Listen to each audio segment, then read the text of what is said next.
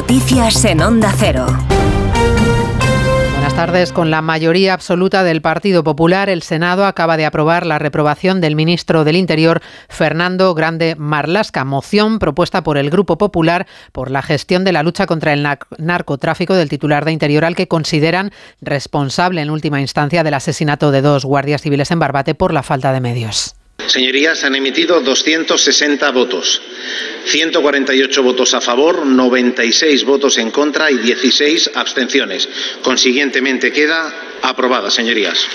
Debate y votación en ausencia del ministro, que hoy ha respondido en el Congreso a cuatro preguntas de la oposición por este mismo asunto y a una interpelación del Partido Popular. Marlasca ya fue reprobado en el Congreso el año pasado por la tragedia de la valla de Melilla, donde murieron 23 inmigrantes. Sigue en marcha la primera gran tractorada en Madrid. Ha llegado ya a las inmediaciones de Atocha, junto al Ministerio de Agricultura, donde un grupo de agricultores ha intentado romper un cordón policial para acceder a la sede del Ministerio. Más de mil tractores se han desplazado desde primera hora de la mañana por las calles de la capital y han exhibido su fuerza desbordando las previsiones de movilización. Hombre, esto te da alegría, esto te, te da un subidón. Hay muchos días ya detrás, ¿eh? ya no es un día ni dos, ya venimos de muchos días algo se tendrá que conseguir, si no, esto va a continuar. ¿eh? Queremos que todos se puedan manifestar, porque todos estamos en el mismo grupo. Pero la cosa era que entraran todos, esto es un país libre y esto aquí no hay ninguna señal que prohíba entrar los tractores. Sí, sí, los que nos dejen pasar.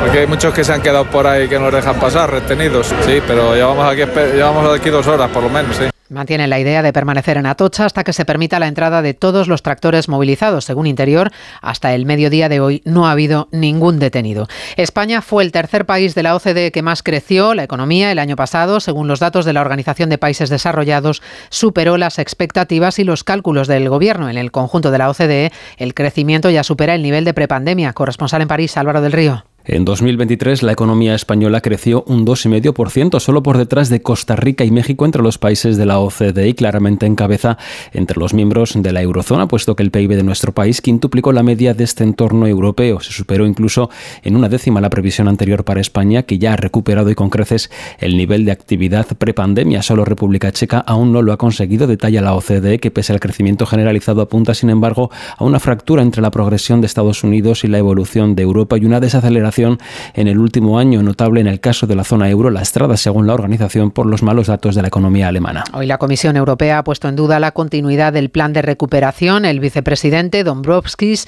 ha admitido que el impacto de los fondos ha sido menor al esperado. Solo se ha invertido una pequeña parte de lo presupuestado. Corresponsal comunitario Jacobo de Regoyos. Dice el vicepresidente de la Comisión Europea, Valdis Dombrovskis, que lo mejor que pueden hacer ahora los Estados miembros es aprovechar los fondos que hay antes de que se acabe el plan en el 2026, porque en su opinión no se va a renovar.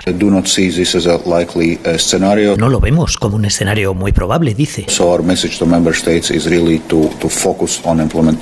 Así que nuestro consejo a los Estados miembros es que se concentren ahora en aplicar los planes y plazos establecidos, un toque de atención a los más rezagados, porque les avisa que tienen hasta el 2026 para recuperar el terreno perdido. Y el Tribunal Superior de Londres concluye hoy su análisis sobre la petición del fundador de Wikileaks, Julian Assange, de no ser extraditado a Estados Unidos. A las puertas del tribunal, su mujer ha dicho que le resultaría inimaginable que el Reino Unido pudiera extraditarle al país que planeó su asesinato. Londres, Celia Maza ante cientos de simpatizantes que se congregan ante el tribunal pidiendo su libertad, su mujer ha recalcado que si finalmente es entregado a los Estados Unidos podría terminar como el opositor ruso Navalny. Este es un ataque hacia la libertad de prensa en todo el mundo, hacia el derecho del ciudadano a conocer la verdad. Julian es un prisionero político y su vida está en riesgo. Estados Unidos le acusa de espionaje por revelar documentos secretos con crímenes de guerra en Irak y Afganistán. Si pierde su última batalla legal en el Reino Unido, los abogados ya han dicho que recurrirán al Tribunal Europeo de Derechos Humanos con el deporte, Oscar Conde. El Atlético de Madrid ha confirmado que Antoine Griezmann sufre un esguince de tobillo tras ese partido de Champions de anoche ante el Inter de Milán. El futbolista francés causará baja este fin de semana ante el Almería y es seria duda para el decisivo encuentro de Copa del Rey del próximo jueves que los rojiblancos afrontarán en San Mamés ante el Athletic de Bilbao. Se cierra hoy la ida de esos octavos de final de la Liga de Campeones con las dos últimas eliminatorias. Soporto Arsenal y Nápoles-Barcelona buscarán los de Xavi un buen resultado en territorio italiano comandados en ataque por Lewandowski, Lamin Yamal y con Christensen repitiendo en el centro de el campo. Ya mañana cita destacada para el baloncesto español. Arranca la selección masculina, la fase de clasificación para el europeo de 2025, enfrentándose a Letonia en Zaragoza. Un encuentro que puede suponer el regreso a las canchas de Ricky Rubio. La verdad es que se echaba de menos, con nervios, casi como un rookie más. Me hacía mucha ilusión volver a la selección, fue donde lo dejé creo que es un punto y seguido después de, de esta experiencia. No me he sentido solo en ningún momento y eso me ha ayudado muchísimo también a, a un momento tan duro. Y en Fórmula 1 en marcha la primera jornada de test de pretemporada en Bahrein. Marca ahora mismo el mejor registro del día, el campeón del mundo, Max Verstappen. Carlos Sainz logra el tercer mejor tiempo, mientras que Fernando Alonso, que no está rodando en esta sesión vespertina, sería séptimo con el tiempo que ha logrado esta mañana. Volvemos con más noticias en una hora, las 5, las